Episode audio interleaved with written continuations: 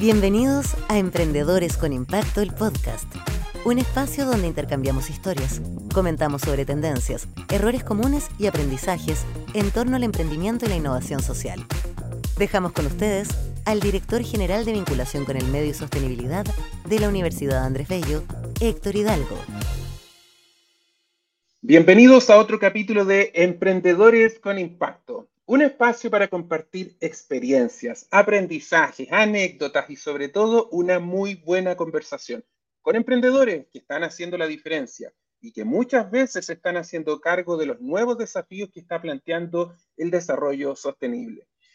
Soy Héctor Hidalgo, director general de vinculación y sostenibilidad, y junto a Gabriela Jofre, productora de este programa, buscamos que estos emprendedores tengan mayor difusión y puedan inspirar en otros a sumarse con sus propias soluciones en los más diversos problemas que hoy tiene nuestro planeta. El tema de hoy, iniciativas socioambientales. Y qué mejor que conversar con Víctor Velastino, fundador de AIMAPU, empresa eh, cuyo, que es un emprendimiento que se dedica a la producción de papel 100% reciclado. Ahí tenemos varias preguntas preparadas para ti, Víctor. Sobre todo por este tema asociado a los ácidos que se utilizan, ¿cierto?, para generar papel, ¿cierto? Los blanqueadores, que uno siempre cree que el papel nació blanco y no es así, ¿cierto? Entre muchos otros temas que te vamos a estar preguntando. ¿Cómo estás, Víctor? Hola, Héctor. Eh, bien, acá en una fría mañana, pero estamos todos, todos bastante Sí, hace mucho frío, hace mucho frío. Perdón, incluso a mí se me escucha la voz un poco rara porque vengo saliendo de un resfrío, pero muchas gracias por estar con nosotros, ¿cierto? Y por contarnos este apasionante eh, tema que tiene que ver con, bueno, con el papel y todos los derivados. Primero que todo, Víctor, ¿por qué no nos cuentas un poco de Aimapu para que podamos conocer tu emprendimiento? bueno, en Aimapu, el papel amigo de la tierra, fabricamos papel 100% reciclado, libre de químicos, ácidos y blanqueadores, que es lo, lo que decías tú revalorizando los desechos de papel. Eh, principalmente nuestro trabajo es con los recicladores de base, a quienes desarrollamos de manera integral, les pagamos más de lo que les pagan normalmente por kilo de papel recolectado. Y por ahí también tenemos algunos programas que, seguramente lo vamos a conversar, donde nos preocupamos de su desarrollo integral, como gestor ambiental. Oye, ¿y hace cuánto que llegaste a este emprendimiento, Víctor? Con el MAPU llevo ya seis años. Claro, voy a cumplir siete años ya con Imapu. Eh, esto partió en el, en el, peor momento de, de toda mi vida. ¡Wow! ya, esta historia merece ser contada entonces. Sí, me imagino. eh, bueno, yo había anteriormente había tenido otro emprendimiento en un servicio técnico de unos computadores que eran súper malos. Así que gané harta plata con eso. Muy bien y reparaba todos los computadores de las instituciones públicas, eh, colegios municipales, eh, hospitales, spam, todo, todo, todo, acá en la sexta región, así que gané, gané hartas lucas con eso. Pero no, imagínate, hace 10 años atrás, 10, 12 años atrás, no existía ni siquiera la palabra emprendedor, pues éramos, éramos independientes o comerciantes. Mm. Entonces, sí, yo no sabía ni siquiera, yo no sabía ni siquiera llenar un cheque, era súper y lo único que sabía era que tenía que trabajar, trabajar, trabajar y cobrar a fin de mes, mandar la factura a esta marca y, y cobrar. Entonces, uno de los errores que cometí en ese entonces fue tener tan solamente un cliente que era el que me movía todo el negocio. Entonces, cuando ese cliente por ahí hubieron algunas fallas, algún. Eh, la verdad de las cosas, un, una persona eh, sobornó a, a, mi cliente para que le mandara trabajo a él y no. Fue como un bienvenido, a, la, uh. un bienvenido a las grandes. Bienvenido a la red. Wow, wow. Oye, ¿y cómo, y cómo derivaste posterior a ese emprendimiento que tenías eh, más especializado en los temas técnicos, computacionales, tecnología de información, a esto que tiene que ver con el reciclaje, el papel, etcétera? ¿Cuál fue como la chispa que gatilló el Derrotero, el derrotero fue bien largo. Eh, volví a Santiago, al departamento de mi suegro. Eh, a los seis meses me separé. Yo, yo me casé a los 18 años. Wow a los 21 fue papá y a los 24 ya me estaba, me estaba divorciando, me estaba separando. Wow, ¿y en esa época partió esto? Claro, yo quedé viviendo en la calle. Eh, me fui, vivíamos ahí en el Parque de los Reyes, en, Independencia. O sea, miento, vivíamos ahí en la Juan Antonio Río, en Independencia. Y, el día que, no, que me separo, eh, llegué al Parque de los Reyes, me quise tirar al río, pero no corría ni agua, eran los primeros días de marzo Wow. Y ahí en la calle fue donde yo conocí a, los cartoneros, a los recicladores de base, a, a todas las personas que pasan el día a día, yo era uno de ellos. Así que ahí me iba a cambiar el frío, por ejemplo, a la posta central. No sé si has visto que afuera hay como carpa y todo. eso. Sí, obviamente.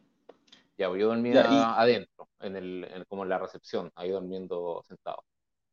Qué, interesante como, bueno, quizás ahora lo miras hacia atrás y, y, claro, puede tener como esa parte de la historia de decir, oye, fue un momento súper difícil de mi vida, pero que a la larga, tal como dijo algún emprendedor muy exitoso por ahí, que uno en realidad eh, va viviendo puntos en la vida que en algún momento uno los une hacia atrás. Es decir, oye, todo eso que me pasó me llevó a, al lugar en donde estoy. Imagínate tú, el conocer los recicladores de base, ver cómo es el tema del cartonero, cómo se quizás se genera el tema del, residuo, en este caso de papel, etcétera. Hubo algo de eso ahí, me imagino, ¿cierto?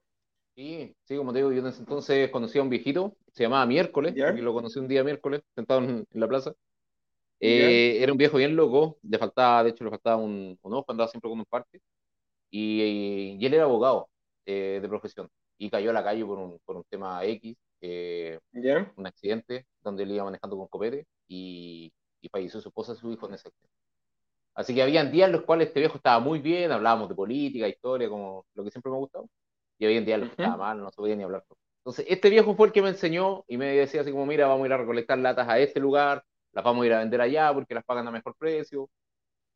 Y ahí yo conocí todo este mundo. Entonces, después cuando empecé a salir de la calle, eh, estuve en esta situación más o menos de marzo hasta agosto, y, cuando yo empecé a salir de esto, eh, pasó el tiempo, unos amigos me dieron acogida en su casa, eh, me lo encontré en la calle. Y, y, en una de estas yo vi una publicidad, la típica publicidad de redes sociales, donde hacían un taller que lo hacía Nicolás Raín, se llamaba La vida cambió, y era en Rancagua. Entonces era como volver a, a Rancagua, de, y en ese tiempo estaba viendo la Florida, estaba arrendando una pieza. Y era como volver a Rancagua, igual era como una, era como una, como una terapia, por decirlo, era como, como un choque, era como volver a enfrentarme con eso que yo como que uno de repente como que hace oídos sordos, como que esto no pasó, no... Pero, y al volver a Rancagua, en, en, esta presentación, en esta charla, me encuentro con un con un speaker que empezó como que todo el rato él hablaba y como que me hablaba a mí. Yo estaba atrás comiendo galletas y tomando mm. jugo, típico de los eventos. Sí. Y, y en una él dice, ¿qué harías tú si fueses tres veces más valiente? Y ahí me quedo dando vuelta, uh. porque fue así como, pucha, viví todo esto, si es bien es cierto, tuve una empresa, quebré, ¿cachai? Pero aquí estoy. Y por otro lado, mientras comía galletas y tomaba jugo, eh, hablaba con otros emprendedores eh, que también habían quebrado.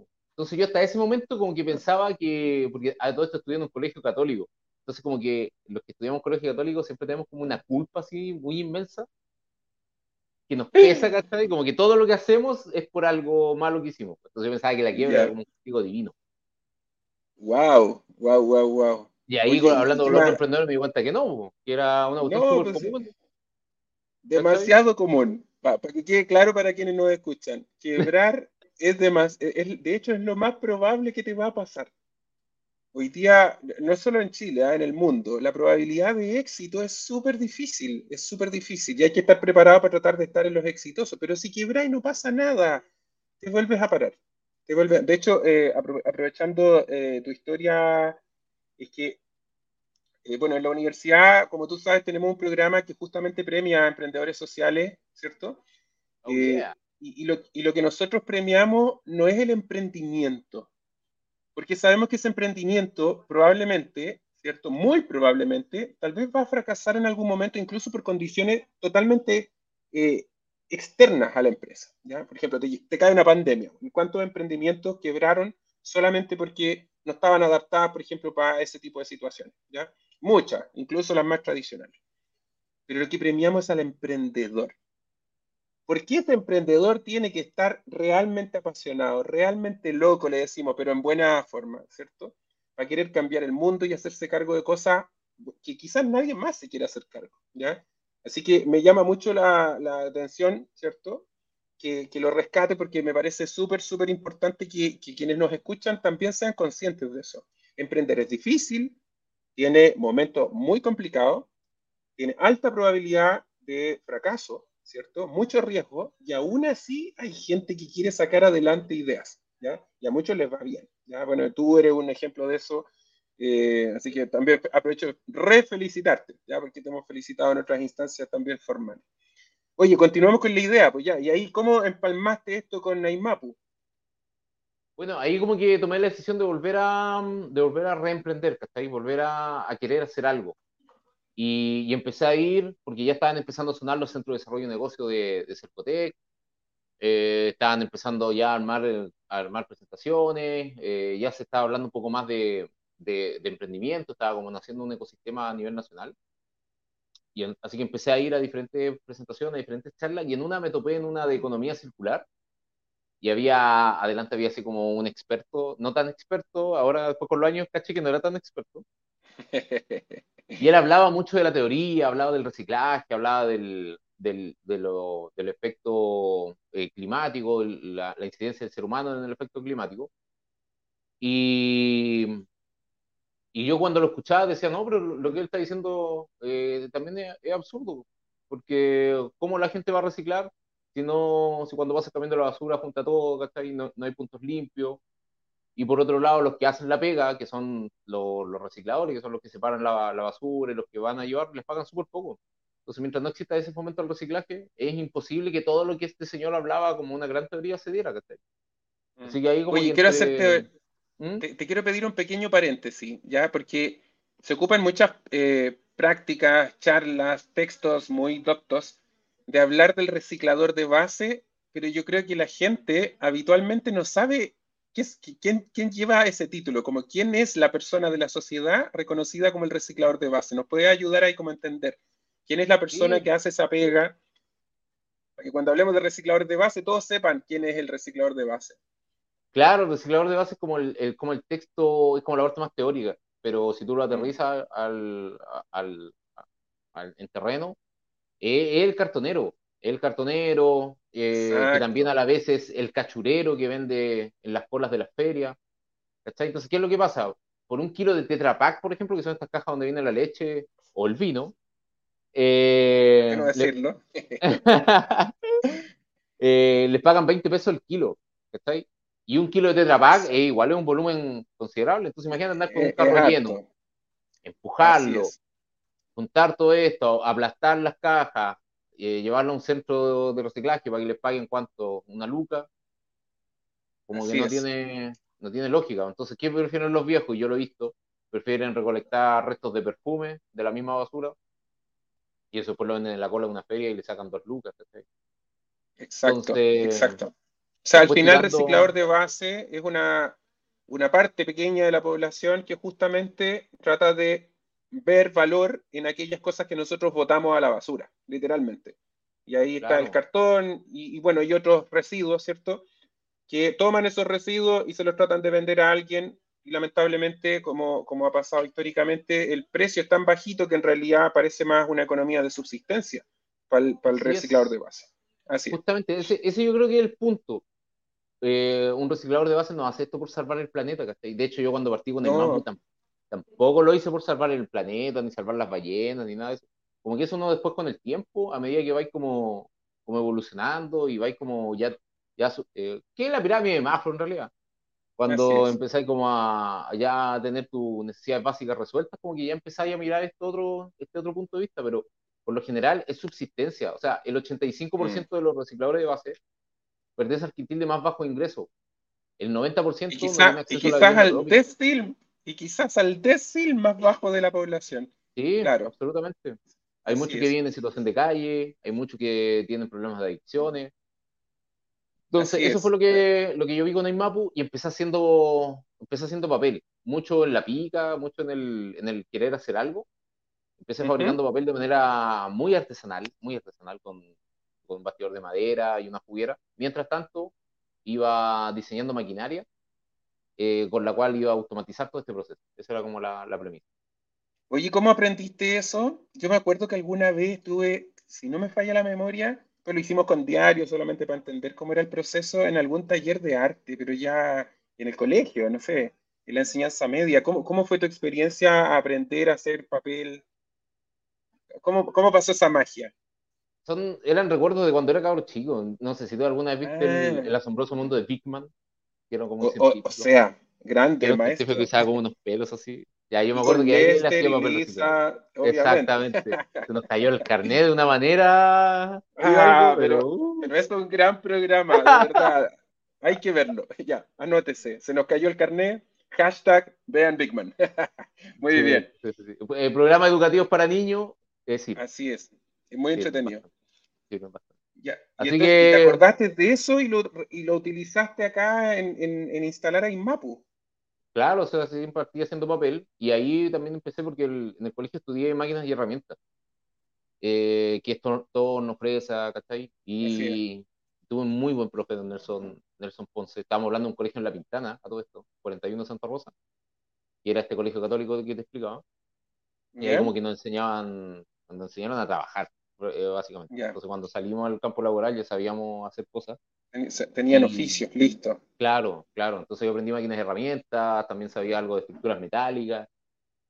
Después en el. La, sí, pues después en la U estudié mm, automatización de procesos industriales. No terminé, pero, pero me quedó, me quedaron esos conceptos. Entonces cuando. Y ahí enlazaste todos estos puntos y empezaste a ver ya cómo tecnificar ese proceso.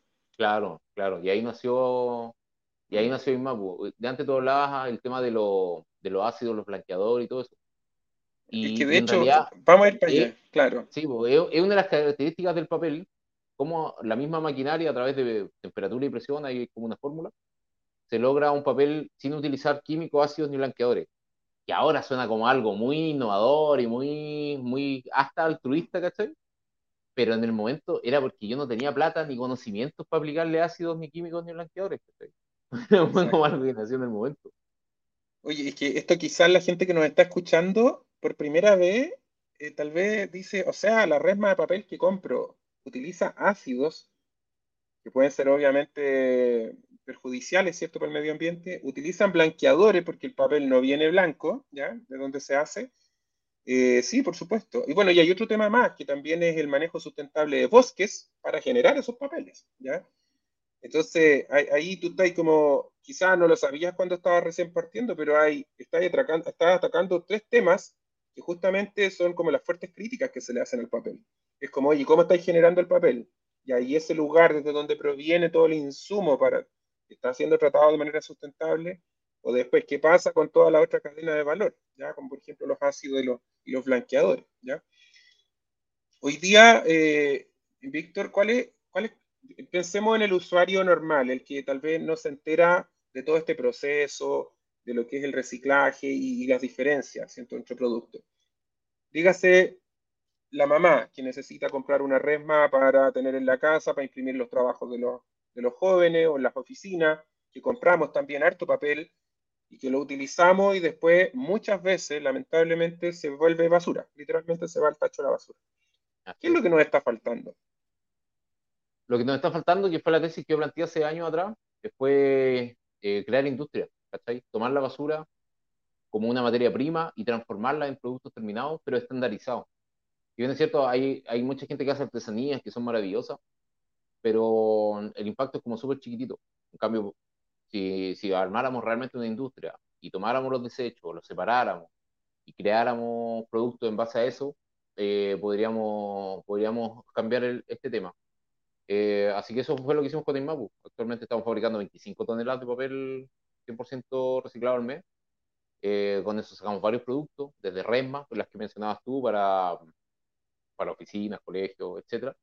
Hasta eh, tenemos una, un tipo de papel que tiene semillas en el interior, que se cae en la tierra y empieza a germinar, Con eso hacemos material gráfico publicitario.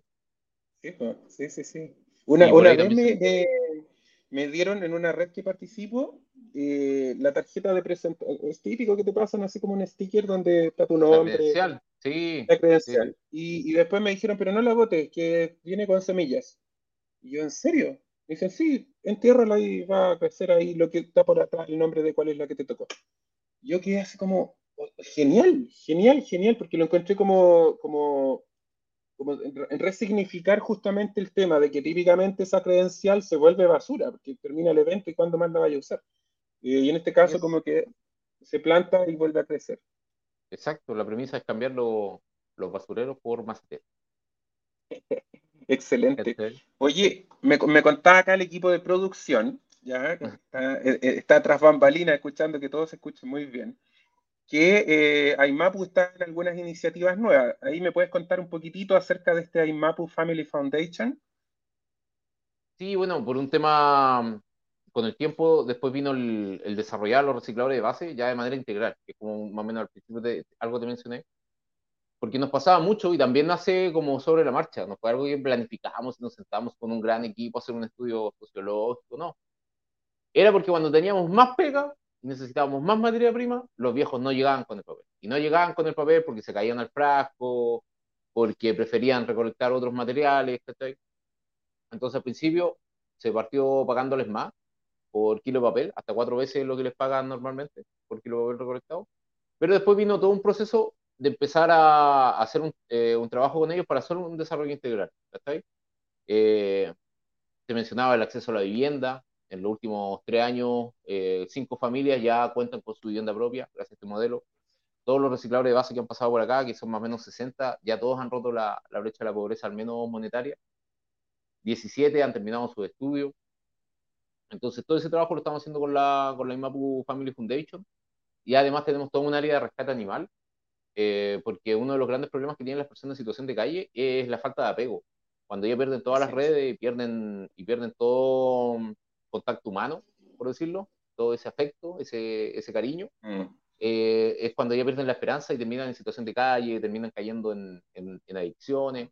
Entonces, a través del rescate animal también se puede, se puede hacer esto, también jornadas de reforestación. Entonces, todo ese trabajo lo estamos haciendo con la, por la IMAPU Family Foundation, que nace al alero de, de IMAPU. Entonces, como que separamos la agua y IMAPU, el papel amigo de la empresa, o sea, papel amigo de la tierra como empresa, genera máquina, innovación, nuevos productos, papel, etc.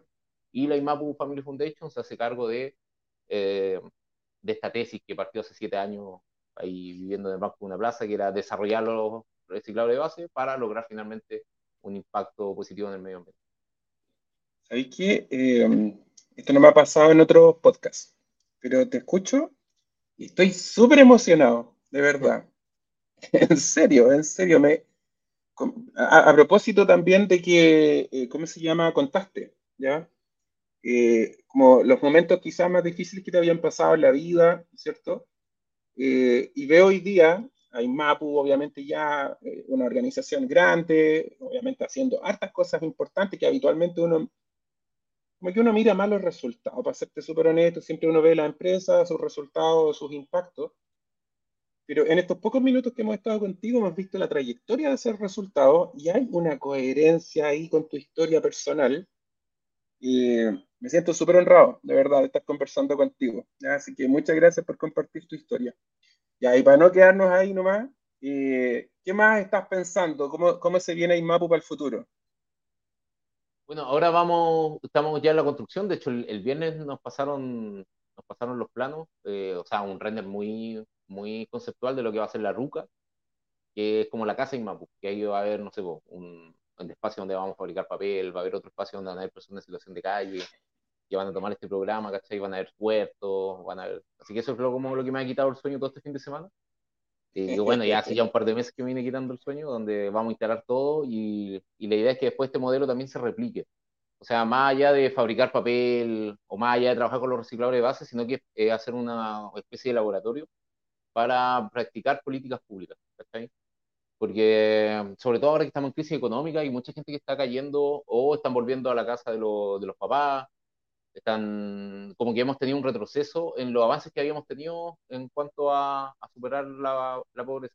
Y lo otro también es el concepto de que, de que la pobreza es multidimensional, también es algo que pesa bastante porque no es tan solo monetario, ¿cachai? Sino que también hay un tema de desarrollo, lo mismo que hablábamos al principio sobre la, la pirámide de Maslow y todo. Así que eso es lo que estamos haciendo por el lado de la IMAPU Family Foundation y por el lado de la IMAPU Empresa seguimos desarrollando maquinaria, como te mencionaba, estamos eh, produciendo 25 toneladas de, de, papel al mes. Ahora estamos metiéndonos en otros materiales, como los desechos de la cosecha del trigo y del arroz. Acá en Chile se produce arroz, yo no, no tenía idea de eso. Y, Mira, todo esto, me acabo de enterar por ti. No, y son varias toneladas, de hecho producimos bastante, bastante arroz acá en Chile y Perú. Y todo eso se quema, se quema, toda esa materia prima, alguna la transforman en pellet, pero la gran mayoría se quema. Así que estamos también trabajando en eso eh, ahí con Freddy Faundes, que le mando un, gran abrazo, que es el ingeniero loco que me apaña en todas estas locuras. Oye, excelente. Eh, bueno, adicionalmente, eh, tú has recibido hartos reconocimientos, pero voy a destacar dos, ¿ah? que también acá el, equipo de producción, ¿cierto? Gabriela, eh, nos contó que también te tocó recibir el premio Aboni 2022, ¿cierto? Y que además recibió en, en dos oportunidades el premio Latinoamérica Verde. ¿Nos puedes contar un poquitito cómo, cómo te sentiste al, haber pasado también por esos reconocimientos eh, ya de calibre nacional o internacional? Sí, de hecho con el premio Latinoamérica Verde, que fue el 2017, estábamos recién partiendo, no llevábamos ni un año con esto, y llené el formulario, ¿cachai? Y como te digo, yo cuando partí no tenía idea lo que era el medio ambiente, el objetivo de desarrollo sostenible, nada de eso. Pero cuando llegué a Guayaquil, porque el premio Latinoamérica Verde lo organiza el programa Naciones Unidas para el Desarrollo, y cuando llegué a Guayaquil y conocí a otras personas, conocí a la gente del Sistema B Internacional, eh, estábamos en la terna finalista, entonces como que todos los focos estaban puestos sobre nosotros, estábamos compitiendo contra eh, triciclos de acá de Chile y contra una fundación mexicana eh, apoyada por una marca de whisky súper importante.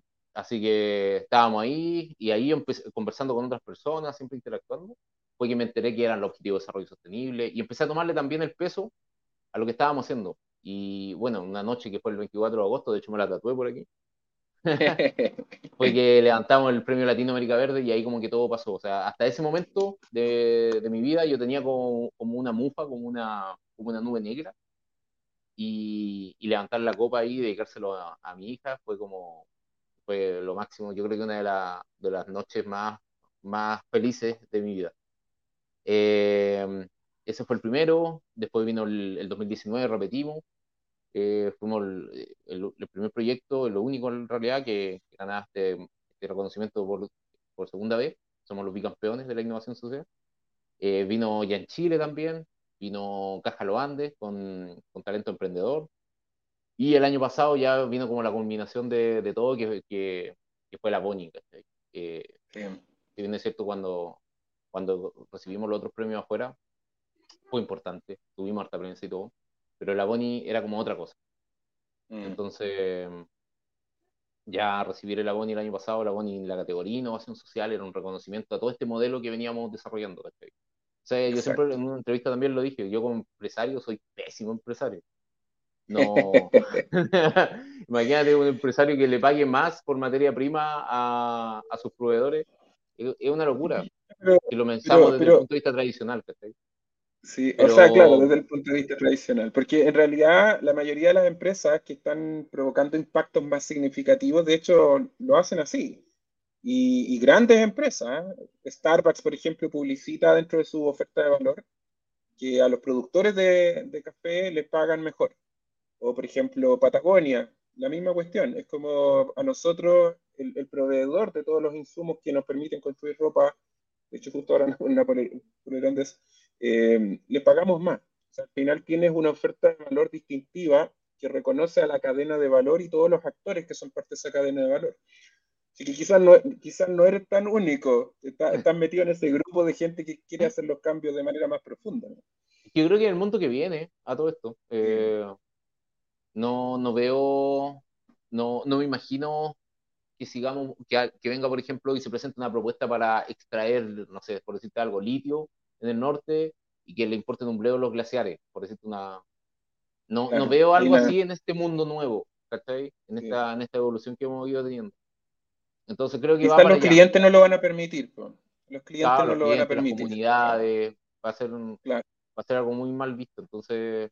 Eh, y lo principal de todo que este, este tipo de iniciativas se reconoce, eh, también por ahí ya en Chile eh, este tema que decías tú de reconocer al, emprendedor más que al emprendimiento, creo que también es buenísimo. Ahí compartimos el año pasado ya en Quintay, gracias a este programa que, es maravilloso. Eh, pasamos súper bien. Sí, me sirvió bastante, así que se agradece todo este tipo de instancias.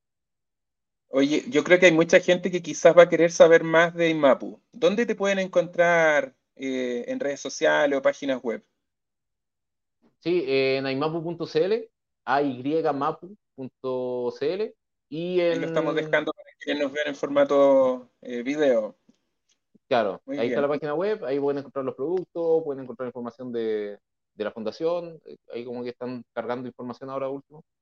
Y también en, Instagram principalmente, eh, en claro, imapu.cl, que es la cuenta de la empresa, y Fundación Imapu, que es la Imapu Family Foundation. Así que ahí pueden encontrar, y si quieren hacer pedido ya más, más personalizado y cosas por el estilo, en, el, en el WhatsApp.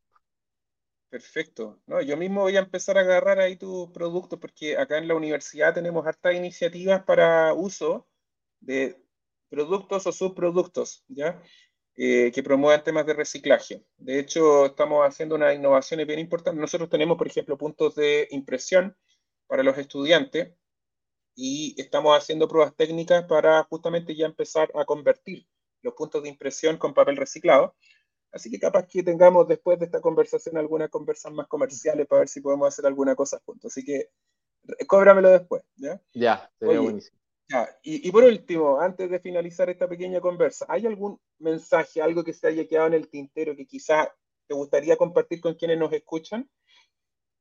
Sí, sí, una historia que, le he contado un par de veces. Eh, el año 2021, si no me falla la memoria, o 2022 puede ser, que como que la pandemia como que se absorbió los años y como que fue todo un gran año. Así es. Eh, estábamos a finales del 2021 y uno de los recicladores, el José, que es una persona de edad, ¿cachai? Eh, estábamos en su casa celebrando que la inauguración de su casa, ¿cachai? Su casa nueva y todo el tema. Entonces, era post pandemia, estábamos de Luca, andábamos ahí, eh, andábamos bastante mal. Yo tenía una cara que como que se me notaba que, que no estábamos pasándolo bien. Y de repente el José me pregunta y me dice, oye, ¿por qué tenía esa cara? Y yo le digo, no, viejo, las cosas están difíciles, eh, las ventas han caído harto y todo el tema como que me mira así y me dice, no sé si puedo decir garabato, pero me dice, weón, ¿de qué me estáis hablando? O sea, piensa que arriba mis tres hijos están cada uno en su dormitorio y fue porque en algún momento agarraste una juguera y te pusiste a hacer papel. O sea, mira todo lo que ha nacido desde eso. Y ahí fue como que, sí, pues en realidad, o sea, solamente tenemos un problema de flujo de caja, pero no es ni comparable a cuando partimos, ¿cachai? Entonces, solamente dejar ese mensaje, que no importa lo chiquitito que sea el emprendimiento, no importa esa idea, finalmente si lo hacen con la comunidad, si lo hacen con, con la gente, si lo hacen con, con, un propósito, en algún momento eso va a decantar y se va a volver una espiral que va a empezar a crecer, a crecer, a crecer y no se van a dar ni cuenta cuando haya mucha gente que esté impactada por esa pequeña idea. Como Imabu, que partió con una, una juguera y con una persona completamente quebrada. Oye, qué, interesante historia. Eh, sin duda que tal vez se nos van a quedar hartas preguntas más que quisiéramos hacerte, pero para no abusar del tiempo también quiero darte las gracias. De verdad, qué historia más eh, profunda. Eh, me siento súper orgulloso de conocerte y, te doy sinceramente las gracias de querer compartir tu historia, tus aprendizajes y sobre todo también tus consejos. Así que, nada, pues, gracias. Gracias por estar aquí. No, gracias a ustedes por la invitación. Y cuando quieran, Listo. conversamos. Obviamente que sí. Bueno, y ya estamos llegando al término de este programa. Muchas gracias a todos por haber escuchado, compartido a través de este episodio. Recuerden suscribirse, seguirnos en nuestras plataformas y redes sociales. Compartan y nos vemos próximamente en un nuevo capítulo. Que estén muy bien. Chao, chao.